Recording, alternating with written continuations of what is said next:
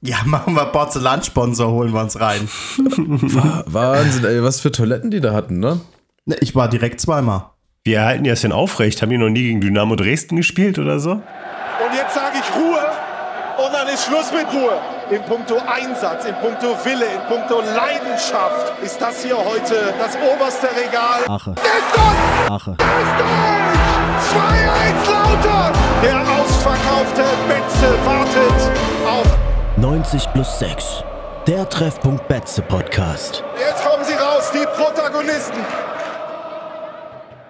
Und damit herzlich willkommen zu Folge 15 von 90 plus 6, dem Treffpunkt Betze Podcast. Mein Name ist Thomas und bei mir heute der Raimund. Guten Abend allerseits. Und der Mitti ist auch dabei. Hi Mitti. Hallo. Ich würde gerne damit anfangen, mh, welche Gegner ihr euch denn wünscht denn für die Gruppenphase in der Europa League. Den habe ich nicht kommen sehen. Guter Einstieg. Ich fange mal an. Sporting oder Benfica Lissabon? Spielen die nicht Champions League? Ja, einer von beiden. Ja, je nachdem, was, da, was dabei rumkommt, ne? Michi, sag doch einfach einen Verein. Das kann doch RB nicht so schwer sein. Salzburg. RB Salzburg. Nehmen wir so. Gut. Dann nehme ich noch. Dann sage ich mal noch irgendwas äh, aus Istanbul dazu für, für mal gute Stimmung und dann Oh, sehr geil. ähm, haben wir schon mal eine stabile Gruppe. Sehr geil. ja, es klingt alles ein bisschen absurd, aber wir sind ähm, Eigentlich schon drin. im Grunde mit zumindest mal am halben Fuß in der Tür, würde ich sagen. Es sind noch zwei Spiele bis Europa, noch ein weiteres Spiel, bis wir nochmal nach Berlin dürfen und damit sind wir auch, glaube ich, direkt schon beim Thema.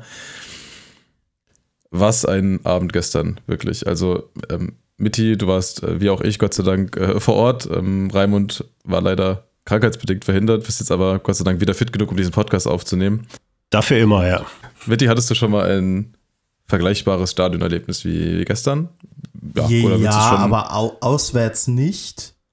Was eben, nee, also auswärts nicht, aber auch nur, weil ich nicht der größte Stadiongänger der Welt bin. Vor allem eben auswärts.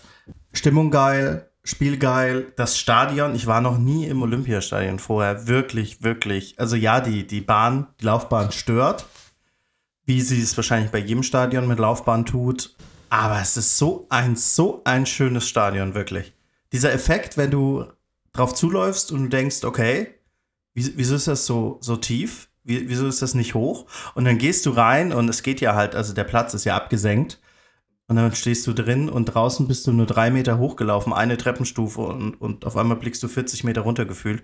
Das ist fantastisch. Und da haben wir noch nicht über die Toiletten geredet. bitte, bitte redet, bitte redet über die Toiletten.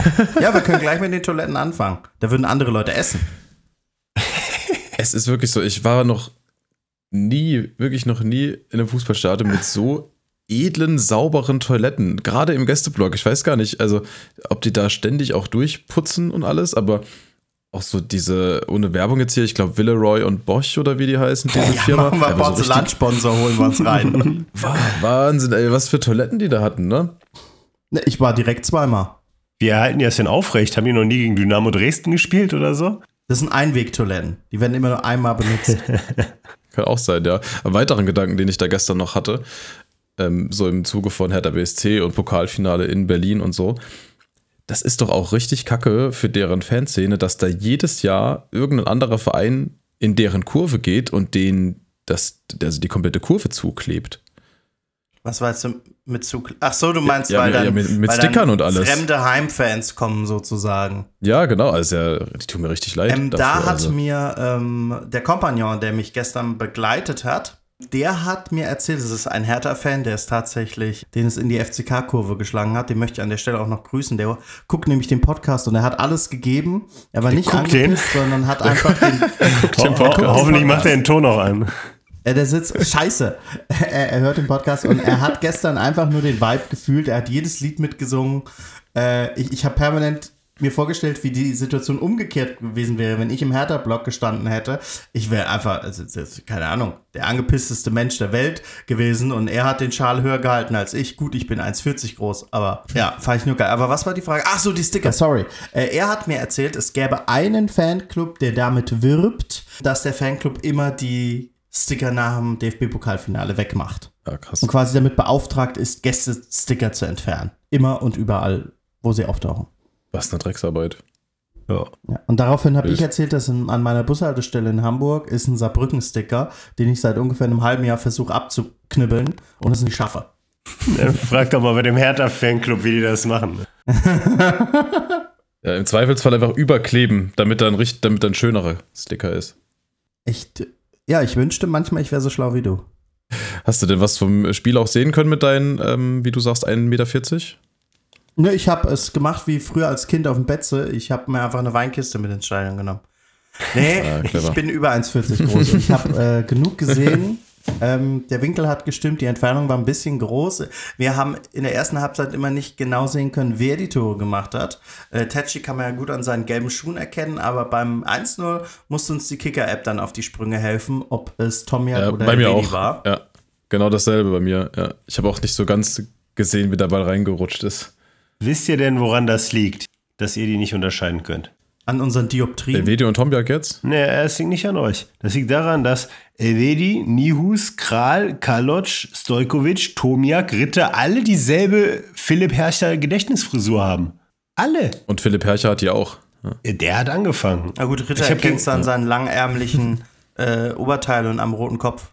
Ritter erkennt es auch am Bewegungsablauf, das werden die anderen nicht so hinkriegen. Aber die anderen, ich habe gegen Schalke gestanden, habe gesagt, warum spielt denn der Herrscher? Und mein Nebenmann guckt mich an, Herrscher ist seit Wochen verletzt. Ach, das ist Elvedi. Der sieht jetzt nur so aus wie Herrscher. Die, sind, die haben alle dieselbe Frisur. Ich bin auch sicher, die gehen alle zum selben Friseur und Ja, das muss der, ähm, der, wie heißt der? Marius Müller, heißt er so? Vom SWR, der Kollege? Der war doch zuletzt mit, mit Marlon Ritter beim Friseur. siehst du? Die haben wahrscheinlich alle denselben Laden. Ja. Ja, aber Raimund, wie war es so vorm TV? Wie, wie kam da auch die Stimmung an? Also du hast wahrscheinlich mehr vom Spiel gesehen als wir, weil ich hatte auch tatsächlich Definitiv. regelmäßig eine Fahne vorm Gesicht. Definitiv. Ähm, die Stimmung kam, glaube ich, weniger gut rüber, als sie war. Also ich hatte den Eindruck, dass sie die Mikros mehr vom Hertha-Block hatten, weil jeden, den ich, mit dem ich gesprochen habe, meinte, die Stimmung war super geil im lauteren Block und das kam auf Sky nicht so rüber. Ich kann mir nur vorstellen, dass sie besser war, als sie tatsächlich rüberkam. Aber das ist eh so ein Ding. Der Reporter von Sky war super vorbereitet aufs Spiel, also auf Hertha. Mit Lauter kannte er sich nicht so aus, konnte auch Tachi und Ache nicht wirklich auseinanderhalten und musste dann aber mit zunehmender Spieldauer halt immer notgedrungen immer mehr über Lautern reden, was ihm sichtlich schwer gefallen ist. Okay, das finde ich aber, das finde ich ja Hölle unseriös. Ey, aber Sportreporter, was Also auch ganz schlimm du? immer, wenn Ballack äh, Bayern-Spiele moderiert und dann einfach die Namen der Gegner nicht kennt. Vor allem, Ja. die können sie ja theoretisch auch ablesen. Die haben ja Zettel vor sich eigentlich mit den Nummern und so. Und Ballack ist. Ballack ist Co-Moderator. Der muss es nicht unbedingt können, aber der Moderator selber sollte es können. Ja. Aber jetzt macht ihr mal weiter. Wie war denn die Stimmung? Wie waren denn eure Erlebnisse sonst noch? Ich fand's geil. Ich habe danach ganz viele weinende Ja. Hertha-Kinder in der U-Bahn gesehen. Ja, das tut gut. Ne? Das wie der brasilianische Junge da 2014 bei der WM. Der ist da weltberühmt geworden, wie er da nach Der dem weint 0 immer zu noch. 5 oder so schluchzend war. Ja, das war super. Ähm, nee, also ich glaube, also ich hatte, das habe ich glaube ich auch schon mal hier vielleicht im Podcast erzählt, ich hatte das Glück damals in Dresden gewesen zu sein, aber nach diesem Spiel war das glaube ich so die beste Auswärtsfahrt, die ich je miterleben durfte. Also allein vom Spielverlauf her mit dem frühen Tor, mit dem auch relativ frühen 2-0, da hat das hat also da hat dann einfach sehr viel zusammengepasst. Und ich weiß nicht, wir hatten eine große so Variabilität drin, so von den Fangesängen. Es waren halt einfach 10.000, 12.000 Leute, würde ich mal schätzen, da. Der Oberrang hat richtig gut mitgemacht. Selbst die Leute auf der anderen Seite sozusagen, ne, also hinter diesem Marathontor, waren echt, finde ich, ganz gut involviert sogar, obwohl die wahrscheinlich gar nicht so viel gehört haben von den Vorsängern. Und dann gerade zweite Halbzeit hinten raus, spätestens so ab dem 3-0 war da einfach Partystimmung pur, auch nach Abpfiff. Die Leute sind einfach nicht, äh, sind einfach nicht gegangen gefühlt. Also da waren wirklich Tausende noch eine, mindestens eine halbe Stunde nach Abpfiff da. Ähm, ja, hat ganz viel Spaß gemacht. Haben die bei Sky so gut wie nichts von gezeigt, wo ich gedacht habe, was ist denn so schwer dran, die, die Fans der Siegermannschaft jubelnd, jubelnd zu zeigen, war auch ganz schwach von Sky. Aber was ich sehr lustig fand, war, ich weiß nicht, ob ihr es so mitgekriegt habt, der Stadionsprecher hat ja mal Durchsagen gemacht. Und irgendwann ist äh, sein Puls auch ein bisschen hochgegangen, wo er so richtig so losgelegt hat. Ich hatte eure eigene Mannschaft und ist gefährlich. Das sage ich jetzt zum letzten Mal, wo ich gedacht habe, ja, dann wird das wahrscheinlich eine große Wirkung haben. Nee, das kam nicht so an, dafür war es zu laut im Block. Aber da hast du auch einen Punkt, also da war ja gefühlt alle fünf Minuten, nicht nur gefühlt wahrscheinlich irgendeine Fackel an und was ja durchaus auch hilft für die Stimmung, würde ich sagen. Ähm, ja, ganz, also ganz runder Abend auf jeden Fall. Und auch das 1 zu 3 hinten raus war einfach völlig egal. Also alle sind einfach weiter gehüpft. Manche haben es wirklich gar nicht mitbekommen, weil auch gar nicht so gejubelt wurde, logischerweise auf der Hertha-Seite. Das heißt, es wurde dann nicht wirklich laut im Stadion. Ähm, ja, hat sehr, sehr viel, also im Grunde alles gestern gepasst. Ne? Wie fandet ihr denn das Und Spiel? Auch das. Also unser, also unser Spiel. Ganz kurz, Ja, noch, aber bevor wir zum Spiel kommen, ganz kurz noch. Äh, ich war auch überrascht, wie, wie, wie smooth das einfach ist, da wegzukommen. Dafür, dass da 75.000 Leute reingehen. Ja, das auf jeden Fall, ja. Also da haben sie das richtig gut gebaut. Das Die sind ja auch einfach sehr, sehr viele Gleise und viele Züge, die eingesetzt wurden. Gut, ich weiß, wie gesagt, noch mindestens mal eine Stunde bis nach Abpfiff da. Aber Du hast Pfand ähm, gesammelt, habe ich gehört. Da sind wir auch gut. Falls irgendwer äh, eine Person gesehen hat mit einem sehr, sehr hohen Becherturm, könnte ich gewesen sein, ja. das heißt, dein Ticket hat sich, hat im Endeffekt minus 90 Euro gekostet. Also, ja, in die Der Richtung. Junge hat richtig Gewinn Ich gemacht. kann's, aber. Vor allem, der hat er noch Ja. bei Tipico auf Laudern gesetzt. Auch Ja, noch. nee, Tipico mache ich schon lange nicht mehr. Das äh, hat, hat nie funktioniert für mich leider. Äh, Ich habe immer gegen Kaiserslautern gesetzt, das hat funktioniert. Aber dann ist ja auch irgendwie, ist mal so hin und her gerissen ja auch, ne? Will man ja auch nicht. Nee, nee, Doch, mein, also Du willst, dich dann ja nicht, du willst dich doch nicht drüber freuen, dass wir jetzt verloren haben. Das ist ja auch irgendwie ein Nein, nein, tu, das habe ich ja auch nie. Aber meine Idee war, wenn wir verlieren, will ich wenigstens irgendwas raushaben. Das kann ich komplett nachvollziehen. da hatte ich schon wilde Diskussionen mit. Du kannst doch nicht gegen deinen eigenen Verein setzen. Und ich denke nur, oh, wir waren in der dritten Liga richtig scheiße. Ich habe richtig Reibach gemacht. Let's go. Stürzt euch, wenn wir über Fußball reden. Nee, ja, nee, nee, ja. Nee. Ja, Raimund war nicht im Stadion gestern, da müssen wir weg vom Emotionalen hin zum äh, Sachlichen. Ja. Also wir waren gerade bei 1 zu Tipico, 0. so richtig emotional war das nicht. Das 1 zu 0 von Jan Elvedi in der fünften Spielminute nach Vorlage von Puchatz. Ja, war, war ein schönes Tor. Ich habe nicht ganz gesehen, ähm, wie gewollt der war, weil ich ungefähr 120 Meter weg war, aber dann in der Wiederholung oder äh, abends dann im TV nochmal gesehen. Das war echt auch ein guter Abschluss, würde ich sagen. Also klar, ein bisschen profitiert von einem zweiten Ball nach dem Standard. Das war jetzt nichts überragend rausgespieltes.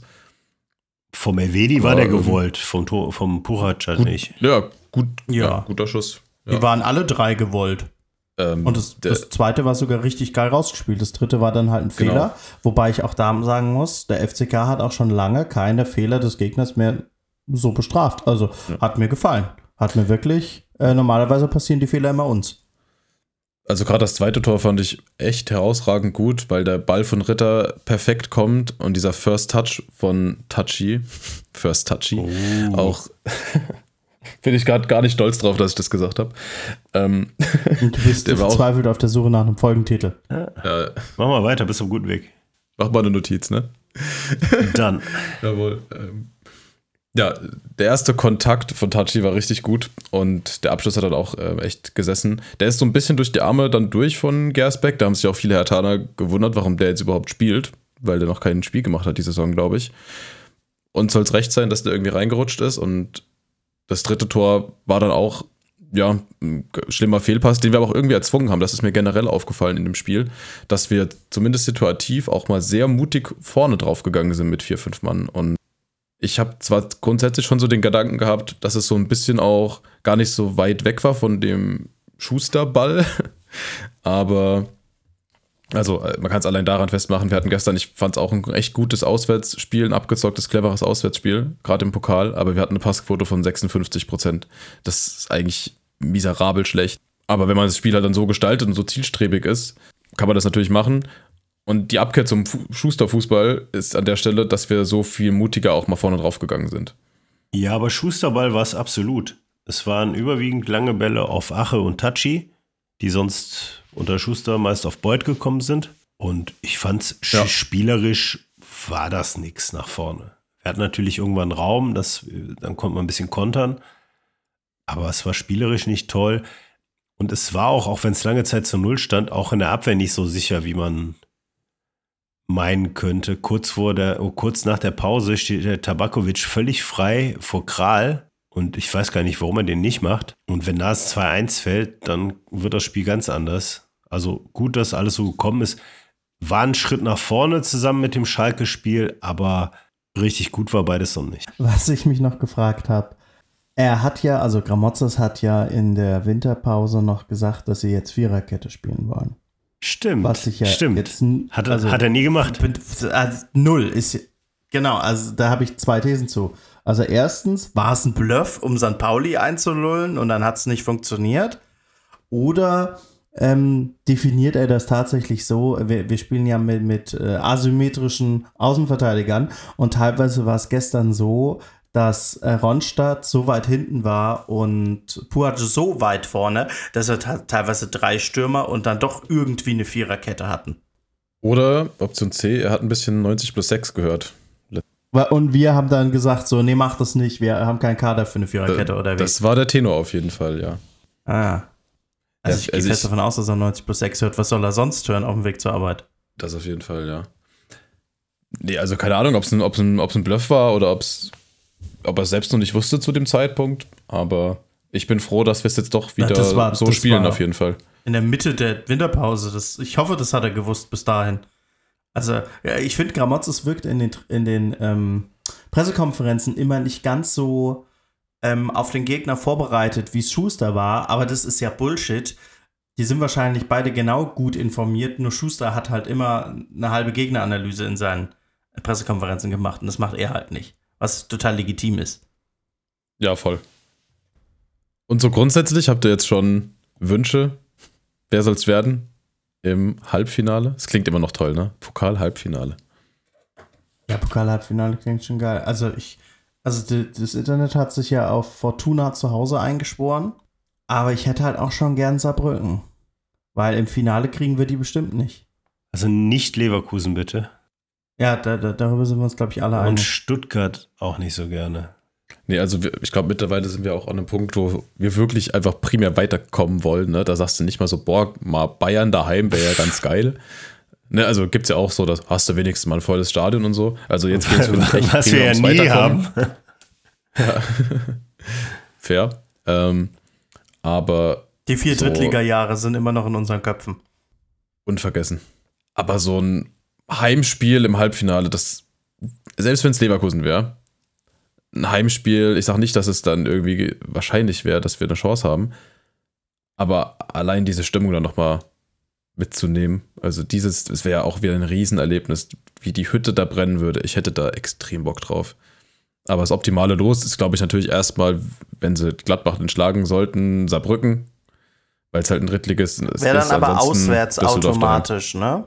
Ja, Genau. Die, kö- die können ja auch nicht jeden Favoriten raushauen, oder? Die spielen keine tolle Drittligasaison. Nee, nee, Kaiserslautern ja nicht. Ja, das hoffe ich.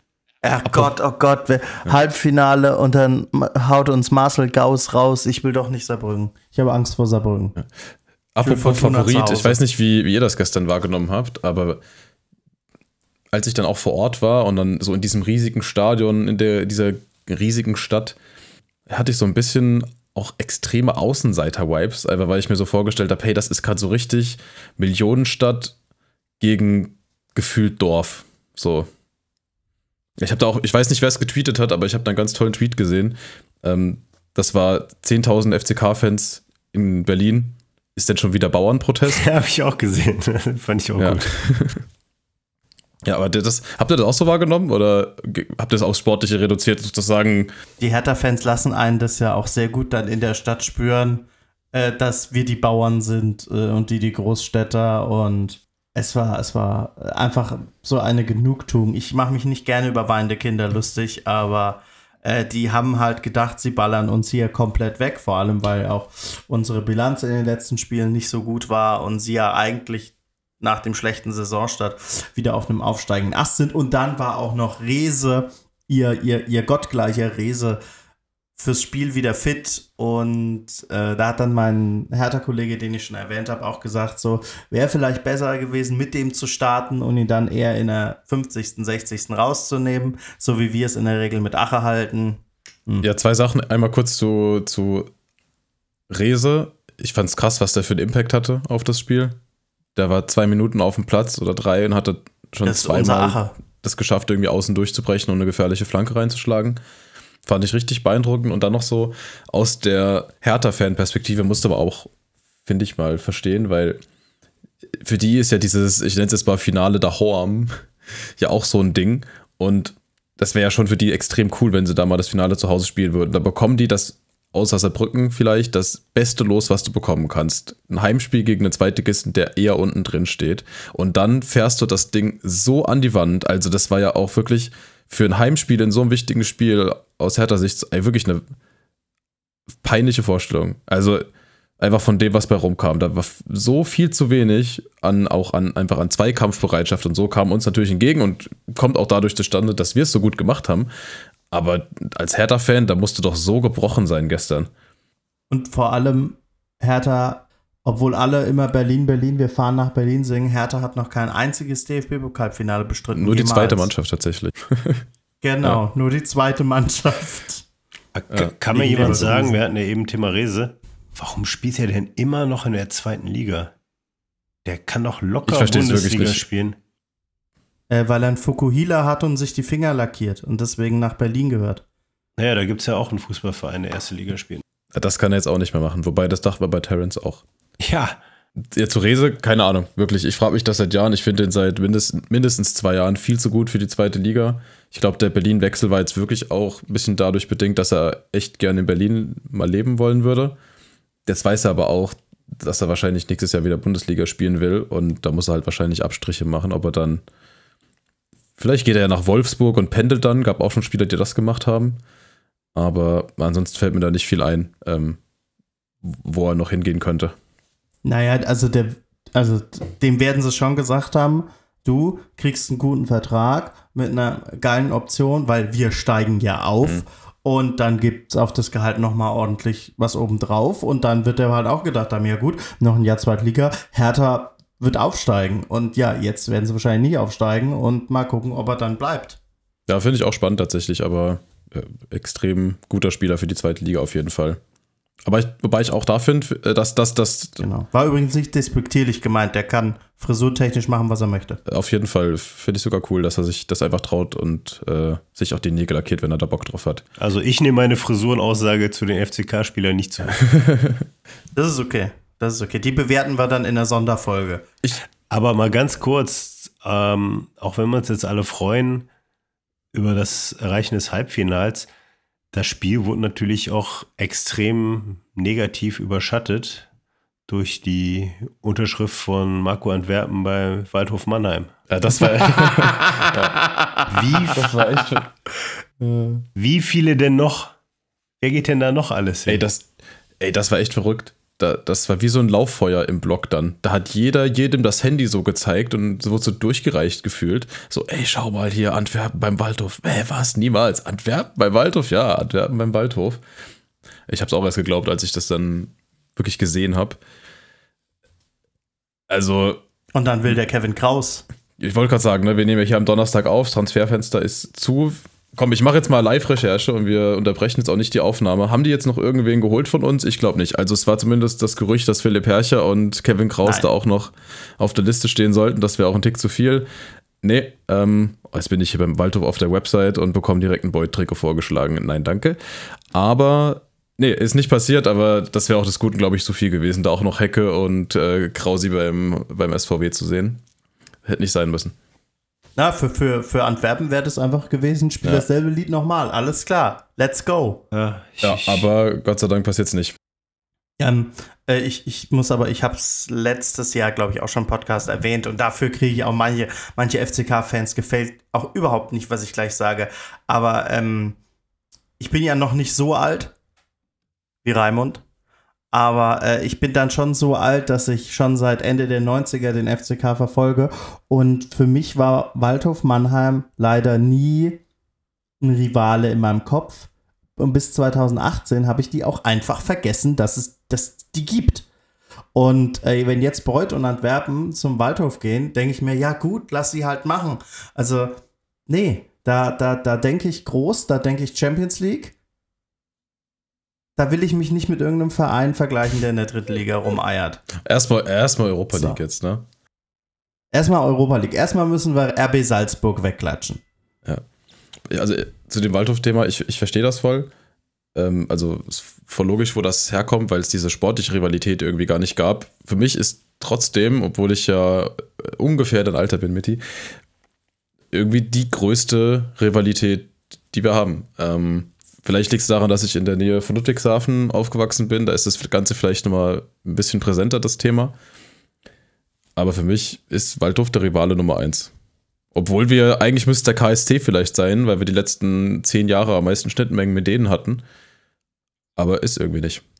Weiß nicht, wie geht's dir da, Raimund? Ich wohne halt schon, ich habe ja, ich, ich wohne in Frankfurt und habe noch nie so nah am Betze gewohnt wie jetzt. Deswegen ist für mich die Rivalität mit Frankfurt eher greifbar. Also klar habe ich das mit Waldhof noch so irgendwie präsent, mhm. aber wirklich so selber miterlebt habe ich es nicht. Also für mich ist eher so die Eintracht, falls man mal wieder irgendwann in einer Liga zusammenspielt, haben wir ein brisantes oder in der Europa League. Oder in der Europa League. Oder in der Europa League. uh, wir, haben als, wir haben, als ich klein so, war. So trifft man sich wieder. Als ich klein war, haben wir immer gesagt, Mannheim ist die schönste Stadt der Welt. Aber nur weil du vorher durch Ludwigshafen fahren musst. Ist ein, ist ein Fakt, muss man sagen. Ja. Ähm, nee, ich glaube, wahrscheinlich sehen das viele einfach ein bisschen unterschiedlich. Wenn du jetzt FCK-Fans aus dem Saarland fragst, ist für die wahrscheinlich das Saarbrücken-Ding irgendwie das Wichtigste ja, von daher darf auch jeder sehen, wie er oder sie möchte.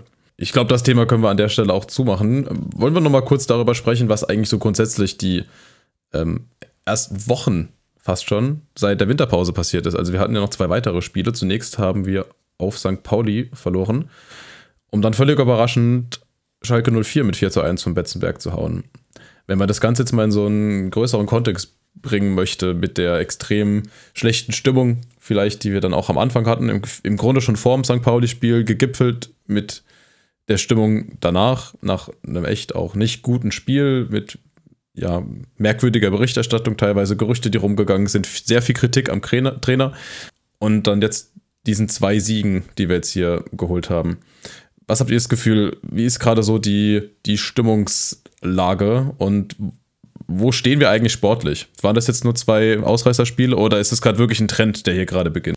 Also, nach dem, nach dem St. Pauli-Spiel dachte ich mir halt auch, ja, die, die Kritik kann sich jetzt Grammatz das schön gefallen lassen. Das war absolut unterste Schiene. St. Pauli, die ja wirklich mit den besten Fußball in der Liga 2 spielen, haben einfach nur immer denselben Trick angewandt und er hat furchtbar gut funktioniert. Und das war absolut gar nichts. Dann kam Schalke und den Schalke-Sieg, den habe ich noch ein bisschen belächelt, beziehungsweise konnte ihn nicht so richtig wertschätzen, weil Schalke wirklich, wirklich schlecht war. Also, ja, die waren, das, also ich konnte nicht fassen, was ich da sehe, wie schlecht Schalke war. Da waren dann halt auch noch so ein paar Highlights für mich drin, wie dass, dass Ache immer Terodde gedeckt hat und Terodde halt einfach fast einen Kopf größer ist als, als Ache und im Kopfballduell halt einfach, ja, gut, als, als wären sie gleich groß. Ähm, aber Schalke war sonst so schlecht, dass ich jetzt dachte, vor Berlin, ja, da müssen sie noch eins drauflegen, wenn da noch was gehen muss. Und Berlin war nicht so schlecht wie Schalke, aber auch nicht überragend. Und dann muss man sich natürlich immer die Frage stellen, sind die so schlecht, weil wir viele Dinge richtig machen oder haben die einfach schlechte Tage erwischt? Und wenn wir jetzt Elversberg weghauen, dann sage ich, okay, Gramotzes, ich nehme alles zurück, jegliche Kritik anscheinend. Ähm, verstehst du deinen Job viel besser, als wir es dir zugetraut haben nach deinen jetzigen Trainerstationen. Ja, wenn wir allerdings gegen Elversberg wieder scheiße spielen, dann könnte es tatsächlich daran liegen, dass Schalke und Hertha einfach sehr schlechte Tage hatten. Das ist meine Meinung. Wir, wir können ja versuchen, die Kritik an Gramotzes noch ein bisschen mehr aufzudröseln. Die war ja auch, finde ich, relativ vielschichtig. Also es gab da verschiedene Dinge, die kritisiert wurden. Da ging es ja auch bei uns in der letzten Podcast-Folge schon los mit der Systemfrage, mit dem extrem schlechten Testspiel gegen Dynamo Dresden. Und was dann ja auch deutlich in der Kritik war, war eben das Interview nach dem St. Pauli-Spiel, als er gesagt hat, dass wir, dass wir versucht haben, für die letzten zwei, drei Minuten dann das Ergebnis so mit dieser Tordifferenz mitzunehmen. Und nochmal zur Erinnerung, es stand 0 zu 2 und nicht etwa 0 zu 5 da fand ich diese Aussage auch extrem schwierig. Also gerade der FCK, aber auch grundsätzlich im Fußball, ähm, da, da, wurde es schon sehr oft gezeigt, dass es echt möglich ist, in zwei, Spiel, äh, zwei Minuten nochmal zwei Tore zu erzielen. Meine, gerade letzte Saison gegen Heidenheim haben wir das hinbekommen. Und dass der Ache dann so sauer war, weil er nicht mehr vorne drauf gehen durfte. Nachvollziehbar. Und die Aussage fand ich wirklich persönlich echt schwierig, weil das kann eigentlich nicht die Mentalität sein, mit der man rangeht, gerade beim FCK. Sorry, man muss zu dieser Aussage kurz noch sagen, dass sie aber auch ähm, im Internet ganz, ganz, ganz krass aus dem Kontext gezogen wurde. Also ja, ich finde es auch nicht gut, wenn man ab der 90. Minute bei nur 2-0 Rückstand und mit der Historie, die der FCK jetzt in jüngerer Vergangenheit hat, einfach sagt, nee, oh, lauf mal jetzt nicht so krass drauf, wir wollen nicht noch eins und noch eins fangen. Aber ähm, ganz viele haben das ja so interpretiert, weil da auch der, der Ausschnitt komisch ausgeschnitten war und ähm, er vorher über die Ache-Einwechslung geredet hat. Äh, ganz viele haben das so interpretiert, als hätten wir nach der 60. Minute, nachdem Ache dann eingewechselt wurde, uns das, das zweite Tor gab, dass wir da dann das Pressen eingestellt hätten. Ja. Das sah tatsächlich so aus, einfach nur weil der Kaiser, weil Kaiserslautern so schlecht war. Aber äh, das war ja nicht die Ansage vom Trainer, sondern es bezog sich nur ja, auf die ja. letzten zwei Minuten. Stimmt, das ist ganz wichtig, auch dass du das sagst. Also da muss man auch wirklich differenzieren. Das habe ich wirklich oft gehört, auch ähm, ja, in anderen Beiträgen oder im, auf Twitter. Und ich dachte auch am Anfang, er meint das so. Ich glaube, er hatte, ich glaube, er hatte so einen Sprechfehler, also einen Versprecher drin. Also er wollte sagen, glaube ich, wir hatten noch ein, zwei Minuten zu spielen, erwähnt. aber hat dann und hat dann gesagt, da waren noch ein, zwei Minuten gespielt, anstatt zu spielen. Das war, glaube ich, ein kleiner Versprecher. Und dadurch kam dieses im Grunde Missverständnis zustande. Ich finde es, wie gesagt, selbst schwierig, wenn das nur auf die zwei Minuten bezieht. Aber so schlimm, wie es dann teilweise gemacht wurde, war es auf jeden Fall nicht. Ähm, dann ansonsten vom Sportlichen her hat er, glaube ich, jetzt die letzten beiden Spiele auf jeden Fall viel, viel richtig gemacht. Vor allem bei diesem echt schwierigen Spiel in Berlin vor so einer Kulisse hat er da, glaube ich, die richtigen Worte gefunden, um das Team korrekt, korrekt einzustellen, also richtig gut einzustellen sogar. Ähm, auch einfach von, von, von der Kopfsache her. Weil gerade so ein Spiel wie gestern, das war jetzt nicht, haben wir ja vorhin schon angesprochen, Passquote 56 Prozent, wir haben da wirklich keinen guten Fußball gespielt. Aber vom Kopf her waren wir da. Wir waren frischer, wir waren wacher, wir waren irgendwie, ich mag das Wort gar nicht so gern, galliger, aber ähm, ihr wisst, was ich meine, ne? Da waren wir irgendwie mehr Mentalität. da als die Hertha. Asterix. Wie bitte? Wow, Raimund. Wow. Ja. Mhm. Stark. Hat Raimund noch Meinung zu, zum Sportlichen? Ja, hat er. Geil.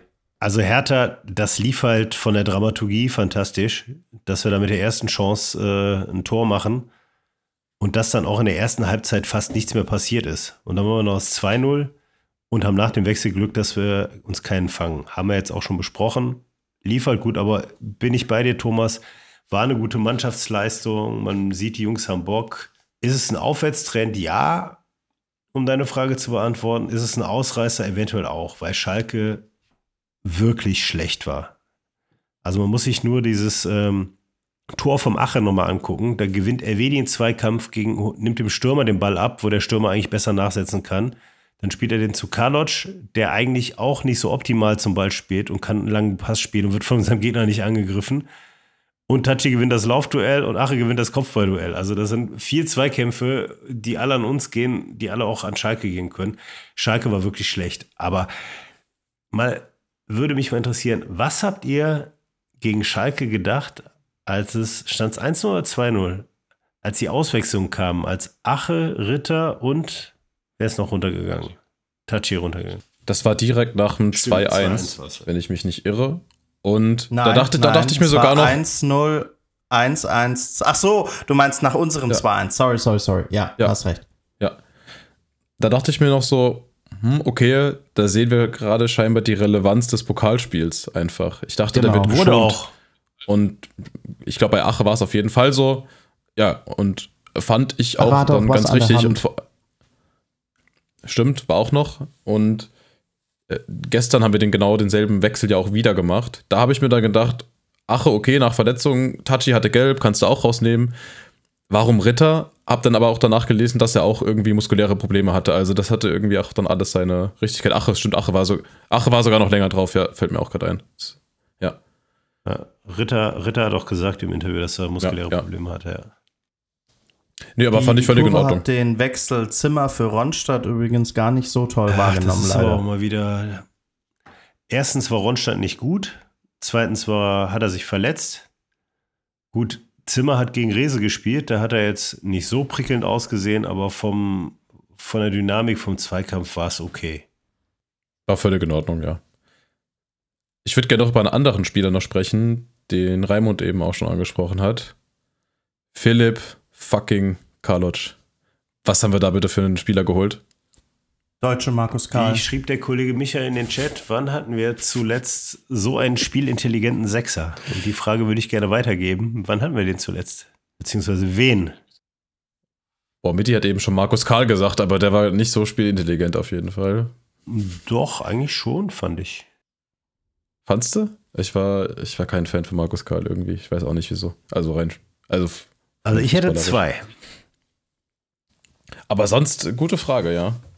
Sechs ist ja so eine Auslegungssache. Auch bei Karloc kannst du ja sagen, dass er vielleicht eher ein Achter ist. Sieht halt nur mehr wie ein Sechser aus, weil er 1,90 groß ist.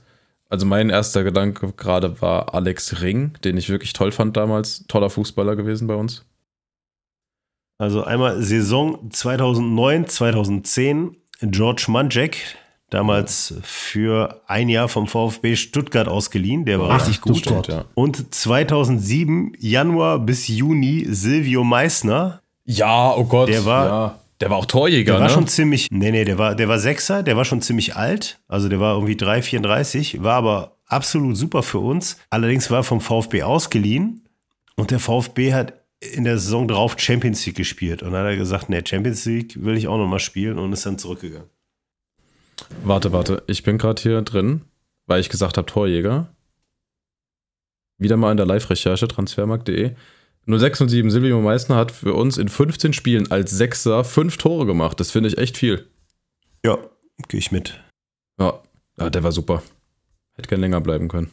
Das sind 15, in 15 Spielen fast so viele rote Karten wie Gramozzi, so viele Tore wie Gramotzes rote Karten gesammelt hat. Ja, hat jeder seine 80 Qualitäten. Ne? Ja. Ah, ja. Aber ich überlege Hast du noch einen, nach einem oder? anderen spielintelligenten Sechser. Nee, es ist, die, die Leute, die mir einfallen, sind alle keine Sechser. Das ist das Problem. Und da hatten wir, da hatten wir vor, vorhin ja schon drüber geredet. Äh, wenn, wenn du dann zurück in die 90er gehst, dann, da gab es diese, diese Sechser-Konnotation noch nicht. Da nannte man so Vorstopper oder Liberos oder sonst was. Aber, und die waren auch meistens nicht spielintelligent.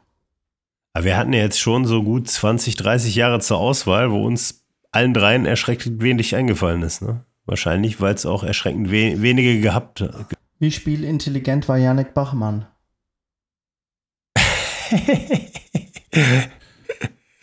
Also Sage ich jetzt nicht so. Grüße gehen raus an Flavio Becker. miese Bauchplatscher, sage ich nur. Ja. Ansonsten hätte wäre mir noch eingefallen Pierre de Witt, aber der war auch kein Sechser. Ja, so Achter. Ah, so da Alex du geile. Bude gegen, gegen HSV, glaube ich, gemacht, wo er Ja, den ja, gegen Hamburg. Winkel Pierre de Witt war ein guter, ja. Immer verletzt, aber wenn er mal gespielt hat, war er gut. Ja. Ja, Tiffert war auch kein Sechser. Ja, da waren wir noch nicht so besegnet mit spielintelligenten Sechsern. Hattest du nicht noch eine super Theorie zu Typen wie Bachmann? Miti? Ja, ja, ich habe, ich, ich, ich merke mir die vier. Ich, ich weiß gar nicht, ob das stimmt. Also zeitlich gesehen stimmt es bestimmt nicht, aber in meinem Kopf sind diese vier Jahre dritte Liga, sind einfach für mich kurzhaariger Sechser mit Tattoos und Aggressionspotenzial und das sind Bachmann, Rieder, Löhmannsröben und Klingenburg. Und die sind für mich, die waren für mich eine Person. So, jetzt sage ich es. Ja, äh, Klingenburg hat den Aufstieg und hat dieses geile Video mit dem Weißbierglas. Aber ich zuletzt ha habe ich irgendeine Nachricht gehört, dass Löhmannsröben in irgendeinem Verein in Südosteuropa oder auf Zypern oder so ist. Und dann dachte ich mir, aber der ist doch in Dubai.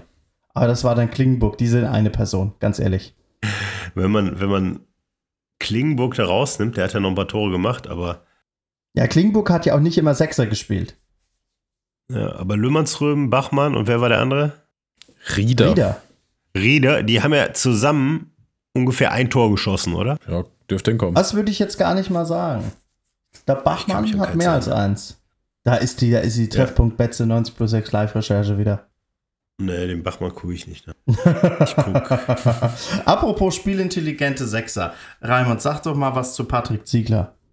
Ich habe extra den Namen mal nicht erwähnt. Ich bin extra mal froh gewesen, dass tatsächlich nur ernsthafte Antworten von euch gekommen sind. Aber ja, wenn es einen spielintelligenten Sechser gab, dann Patrick Ziegler. Jan Löhmannsröben ist übrigens wo? Der war in Ich dachte Griechenland in der zweiten Liga. Mittlerweile vielleicht äh, vereinslos wieder. Ne, Thomas, geh mal raus. Geh mal in die schäbigste Kneipe. Da könnte er sitzen. Lok Leipzig. Nein, der ist zu den Lokis. Boah, weiß ich nicht. Muss nicht Aber sein. erst vor zwei Tagen oder so. Ja, okay. War ich zu wenig im Internet scheinbar. Falls ich ihn hier mal auf der, auf der Straße sehe, schicke ich ein Selfie in die Gruppe. Falls du ihn mal am Ballermann tanzen siehst. Oder da. Ja, aber den Bogen vielleicht mal wieder zu spannen. Ich finde, Philipp Karloc, abgesehen auch von seinem Tor, hat einen super Einstand jetzt gehabt mit seinen ersten paar Spielen für uns. Das ist ja der Punkt, den wir angesprochen haben. Da ist so viel Physis gepaart, aber auch mit Spielintelligenz. Und er zusammen mit Nihus, finde ich, hat sehr gut harmoniert. Ist auch irgendwie eine Ansage, vor einer Dreierkette nochmal zwei 1,90 Klötze hinzustellen. Denkt ihr denn, dass Aremu nochmal spielen wird in dieser Saison? Der macht bestimmt noch ein paar Spielchen, aber an den beiden kommt Ja. er jetzt, glaube ich, nicht so schnell vorbei. Sah nämlich Okay, wenn ganz gut aus. Tomiak jetzt wieder fest in der Innenverteidigung geparkt wird, dann wäre ja wieder ein Backup-Platz frei auf der 6. Ja, Tomiak ist ja vielleicht das Stichwort, denn wir hatten ja zuletzt auch hier im Podcast noch überlegt, ob es vielleicht Sinn macht, noch einen Innenverteidiger dazu zu holen. Aber den haben wir jetzt ja vielleicht sogar intern, oder? Ja, wir haben aber Tomiak wieder eins zurückgezogen und dann hatten wir einen mehr. Äh, der Abwehrchef, den den Chef wollten wir immer haben, also noch einen neuen Spieler, der auch anführen kann, weil wir uns ja alle war, einig waren, dass Touré zwar richtig viel Qualität mitbringt, aber eben nicht diese, ja, oh Gott, ich will nicht Anführermentalität sagen, aber Touré wirkt nicht wie jemand, der eine Abwehr steuert, der, der Ansagen macht und, und sonstiges. Ähm, und den haben wir jetzt theoretisch mit Tomiak, haben wir ihn uns, ja, im eigenen Mittelfeld gesucht. So. Und ich fand das gut. Also gegen Berlin war er richtig gut. Elvedi war wieder fehleranfällig und ja auch schuld am 3-1, was dann letztendlich irrelevant war. Aber dafür hat er auch ein Tor gemacht. Also mein Gott. Ich habe nur nicht ganz Und verstanden, überragend, wieso und überragende Grätsche. auf- Erste Halbzeit überragende Grätsche dann von Elvedi. dann war wohl alles in allem doch super. Ich habe mich nur gewundert, dass Touré auf einmal dann von der halbrechten auf die halblinke Position gewechselt ist. Weil der hat gegen Berlin vor allem sehr, sehr, sehr viele Pässe im Aufbauspiel mm, in, in blau-weiße Stutzen geschlagen. Ja, oder er hat es einfach verstolpert. Ich dachte, vielleicht war die Idee dahinter, dass Touré da eigentlich ein bisschen spielstärkere ist und da wir keinen Linksfuß haben, kriegt er es vielleicht besser hin als Elvedi. Oder Elvedi sagt einfach, er fühlt sich halbrechts ein bisschen wohler. I don't know. Ich fand jetzt gegen die Hertha sah es auf jeden Fall schon ein bisschen besser aus wieder als beim Schalke-Spiel. Da hat er auch, wie gesagt, ein bisschen mal was verstolpert oder mal ein, zwei schwierigere Fehlpässe drin gehabt. Aber jetzt bei den drei hinten drin, gut, wir haben jetzt zwei Spiele gewonnen, auch wieder nicht zu null, aber da hatte ich jetzt erstmal ein ganz ordentliches Gefühl eigentlich. Geht auf jeden Fall in die richtige Richtung. Wie sieht es denn in der Zukunft aus? Ja, ich denke mal, Tomia kann die Position weiterspielen. Ja, Oder traut also ihm das nicht zu? Ja, Absolut. doch. Ich würde jetzt auch gar nichts erstmal, erstmal gar nichts drin ändern. Sah soweit erstmal stabil aus aus meiner Sicht. Ich wollte nur so ganz leicht hindeuten auf die, auf die Spiele gegen Elversberg und gegen Paderborn. Ui. Ja, das wäre ja auch jetzt wieder so ein typisches FCK-Ding, wenn man nach so zwei Highlights so ein vermeintlich, wirklich vermeintlich einfaches Spiel in Elversberg dann irgendwie gegen die Wand fährt. Also natürlich ist es nicht einfach, aber ihr wisst ja, was ich meine, vom Namen her einfach. Und das wäre irgendwie typisch, wenn wir da jetzt irgendwie 3 3-0 verlieren. Beim Hinspiel waren die wirklich gut, auf gar keinen Fall schlechter als wir. Ich glaube, jetzt sind die in einem, gerade in einem kleinen Tief, ne? Die haben nicht Genau, mehr so viel gewonnen in letzter Zeit. Spielen nichts gewinnen. Stimmt, ja, also in der Rückrunde sind sie ja nicht gut reingekommen. 2-2 gegen Hannover passt an sich. In Rostock haben sie dann 2-1 verloren, zwar auch mit einem Last-Minute-Gegentor, aber ist dann trotzdem eine Niederlage und auch vor der Pause haben sie drei Spiele am Stück verloren. Also an sich ist die Topform da auf jeden Fall nicht mehr da, die sie teilweise ja sogar ins obere Mittelfeld ähm, geführt hatte. Die Aufstiegseuphorie das ist ist, dahin. Also, also am Anfang der Saison dachte ich auch, das ist nicht normal, was die hier machen. Weil sie ja eben auch durchmarschiert sind aus der Regionalliga in die zweite Liga. Und da dachte ich schon, ach du Gott, die werden jetzt einfach direkt äh, unter die ersten zehn kommen. Was, was geht in Elversberg ab? Aber jetzt müssen sie wirklich aufpassen. Die können auch noch mit reinrutschen. Also ich gehe eigentlich Mhm. fest davon aus, dass Schalke sich trotzdem noch da hinten befreit. Jetzt haben wir Rostock und Braunschweig, die ziemlich punkten, also vor allem Braunschweig, die ziemlich punkten dahin. Und natürlich hoffe ich, dass der FCK noch raus, ähm, rauskommt. Also wer, wer kriegt denn den zweiten sicheren Abstiegsplatz, wenn wir mal davon ausgehen, dass Osnabrück, es sei denn Lex Tiger Lobiger, schießt die Liga zusammen, äh, dass die den letzten Platz schon sicher haben. Äh, da kann Elversberg auch noch reinrutschen. Und dann war es das wieder mit dem Saarpfalz Derby. Ja, definitiv. Diese gerade mal fünf Punkte vor Rostock. Ja, das ist auf jeden Fall eine, Dis also eine Distanz in der Tabelle, die noch zu überwinden wäre in den Spielen, die noch über sind. Und das ist ja auch die Region, in der Elversberg eigentlich zu erwarten ist. Ist auch ein sehr mutiger Fußball, den die spielen. Das finde ich eigentlich auch ganz cool, dass die sich viel trauen und gar nicht anfangen, groß zu mauern und irgendwie jetzt eklig werden zu wollen, sondern die spielen ihr Spiel eigentlich durch und manchmal stoßen sie da halt irgendwie an Grenzen, aber ich finde es eigentlich ganz cool, wie sie so diesen Weg gehen und eigentlich müsste das auch uns liegen. Also die letzten beiden Spiele waren ja auch jetzt Spiele gegen die Hertha und gegen Schalke, also gegen zwei Teams, die ja tendenziell erstmal Favorit sind, die müssen das Spiel machen müssen, wo wir ein bisschen mehr auf Konter gehen können. Und wenn das jetzt in Elversberg auch so ist, also wenn wir eigentlich Qualitäten haben, dann ja auch über Tempo im Umschaltspiel. Von daher, eigentlich gibt es auch vielleicht Grund, ein bisschen optimistisch zu sein. Aber ja, Bauchgefühl, weiß ich noch nicht. Was Tippen du? wir mal später. Jetzt, jetzt noch nicht? Ich, ich bin jetzt gerade Hast schon Bock? Tippmut. Ich habe schon Bock. Erzähl, wie Ja, geht's komm. aus? Ja, du weißt ja angeblich schon, also ich brauche noch eine. Ich weiß schon, es würde euch die, es würde euch die Vorfreude etwas vorwegnehmen. Also wenn hier Also, einer die Kristallkugel hat, wenn hier einer perfekte Voraussagen treffen kann, dann nicht ich. Ja, das. Also, Elversberg hat in der Hinrunde das erste Spiel gegen Hannover 2 zu 2 gespielt. Und in der Rückrunde haben sie gegen Hannover wie gespielt? 2 zu 2. Richtig. In der Hinrunde haben sie das Hinspiel gegen Rostock 2-1 verloren und das Rückspiel 2-1 verloren. Und beides in der Nachspielzeit. So, gegen uns haben sie 3-2 verloren. Ja, da habe ich, da hab ich jetzt keine, keine Wahl mehr. Wir gewinnen 3 zu 2 in Elversberg. Also ist ja offensichtlich, was da überzeugt. passiert. Er hat mich überzeugt. Ja, Das, nee, äh, also ist ja coole Idee. Also, Sonnenklar. Ja, Geschichte wiederholt sich. gut, wir gewinnen 3-2 in Elversberg und Paderborn schlagen wir auch 2-0. Nee, Paderborn sage ich, sage ich, äh, Paderborn wird unser erstes Ligaspiel ohne Gegentor. Ui. Ich sag doch 2-0. So ein richtig, richtig saftiges, richtig dreckiges, richtig dummes 0-0. Okay, normalerweise kommen da immer höhere Zahlen von dir. Weil das fehlt diese Saison eigentlich noch. Zu null fehlt eigentlich immer, oder? Das auch, aber auch so ein richtig dummes 0 zu 0 fehlt auch noch.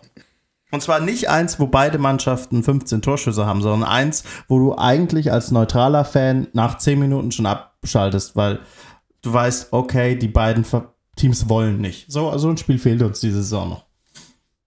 Ja, aber zur Rahmenhandlung, es ist dafür aber auch kalt und unangenehm und windig und das Bier ist schlecht Das gezapft. Stadion ist nicht schön. Die Toiletten sind wieder unsere Toiletten. Achso, wir spielen zu Hause. Entschuldigung, das Stadion ist sehr schön. Ich wollte nur das Stadion von Paderborn wissen. wo, die, wo die Stromleitung drüber geht. Warst du da schon mal?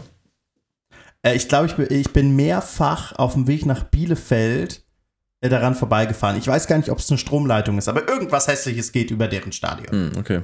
Das ist genauso ein Baumarkt wie in Mainz, aber der steht in so einem Industriegebiet, neben so einem, weiß ich nicht, einem Möbelhaus, einem Ikea, einem sonst noch was. Da kommst du fünf Minuten vorm Spiel und hast ein paar hundert Parkplätze. Also was die Parkplatzsituation angeht, Daumen hoch für den SC Paderborn. Mehr Positives weiß ich nicht über diesen Verein zu berichten. Ja, same. Gibt mir gar nichts, der Verein. Vielleicht geben sie uns ja ein paar Punkte. Raimund, hast du schon getippt? Äh, Paderborn. Nee, ne? Der ist noch am Grübeln. Paderborn, da habe ich, hab ich jetzt keine Verschwörungstheorie, die ich auspacken könnte. Aber ja, wäre doch Irgendwas cool, mit Max mal so. Kruse vielleicht? Ne, ist ja auch nicht mehr da. Die hatten Ja. dann, äh, der, wie heißt der, Muslia, war ja sehr ein auffälliger Spieler, der ist nach Freiburg gegangen. Also stärker als in der Hinrunde dürften die nicht sein. Ja, lass uns gerne 2-0 gewinnen. Beschwere ich mich nicht. Schön. Da haben wir genau dieselben Tipps, da muss ja klappen. Ich glaube, diesem positiven Stimmungsbild hinten raus ist wild, wie sich das Ganze dreht, nur weil man mal zwei Spiele gewonnen hat. Können wir, glaube ich, ne, die auf Folge beenden. Ich, äh, Na, wenn Danke. wir bedenken, wie es angefangen hat, die Saison, da waren wir auch richtig gut gelaunt jedes Mal hier. Wie oft haben wir ich- eigentlich schon einen kompletten Stimmungswandel erlebt in dieser Saison? alle zwei Wochen Äh, Ja.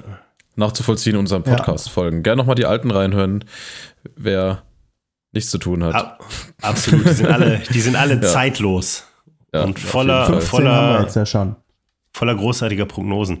Aber wollen wir nicht noch diesen, also ich fand, das war ein Meilenstein des äh, seriösen Sportjournalismus. Dieser Artikel auf Sport 1 über Gramozis, war der nicht Oh, stimmt, großartig? Wo da Stimmt. der, wer war, heißt, heißt der Reinhard Franke? Ich Ja. kannte den bis dahin gar nicht, aber ich habe so den Reaktionen noch gewusst, dass der ein oder andere den schon, schon kannte und das sehr belustigend fand. Der hat mit einem, ich zitiere, Edelfan gesprochen. Also Edelfan ist für mich normalerweise so Campi Campino bei Düsseldorf oder Mark, Mark, Forster Mark bei uns. Forster, klar.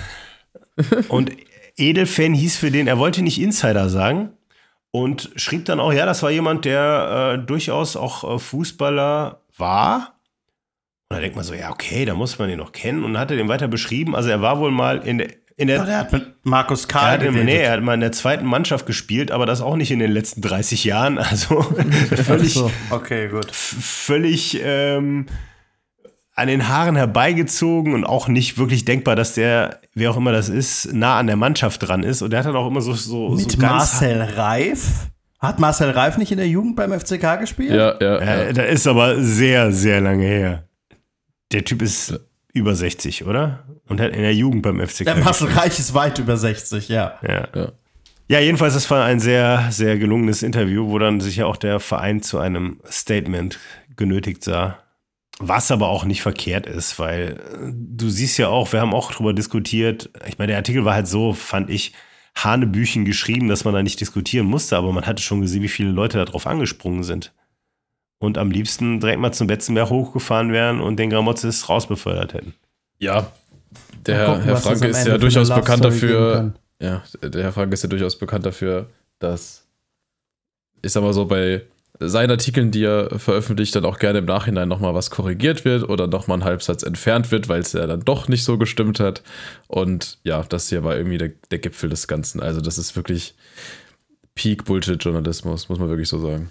Aber ich stelle mich da aber gerne zur Verfügung. Wenn nochmal ein Edelfan gebraucht wird, dann mache mach ich gerne mit. Und Hast du auch mal in der Ich zweiten irgendwo, ge- auch mal irgendwo in der zweiten gekickt? Vor ich habe auch mal in der 30 zweiten oder? gekickt. Ni- Nicht in der Pfalz und auch nicht höher als Kreisliga, aber ja. Ja, vielleicht reicht das ja schon. Ich bin da durchaus berufen, meinen Senf dazu zu geben. Ja. Das können wir gerne auch nochmal irgendwie teilen. Vielleicht kommt dann ja wirklich was bei rum. Wäre auch vielleicht eine gute Promotion für unseren Podcast. Den kannst du ja vielleicht dann irgendwie auch einbauen im Interview. Absolut, ich werde den Podcast, ich, ich, ich werde euch dann als primäre Quelle nennen. Ja, super. Super. Wie ein Edelfan im 90 plus 6 Podcast berichtet hat, sind Klingburg, Rieder, Bachmann und der Löwenzröm. andere dieselbe Person. Ja. Remember where you heard it first. Jetzt moderier schon ab, Thomas. Ja, du hast mich doch vorhin schon mal abgewürgt, in der deine Raimund Wir warst. reden sonst Ja, das, war, ewig. das war ich. Ja, Gut, ja, das, langt, äh, langt. Fertig. Vielen Dank an alle fürs Zuhören. Auch danke euch beiden für eure Zeit. Hat Spaß gemacht. Bis zum nächsten Mal. Ciao, ciao. Ciao. Ja.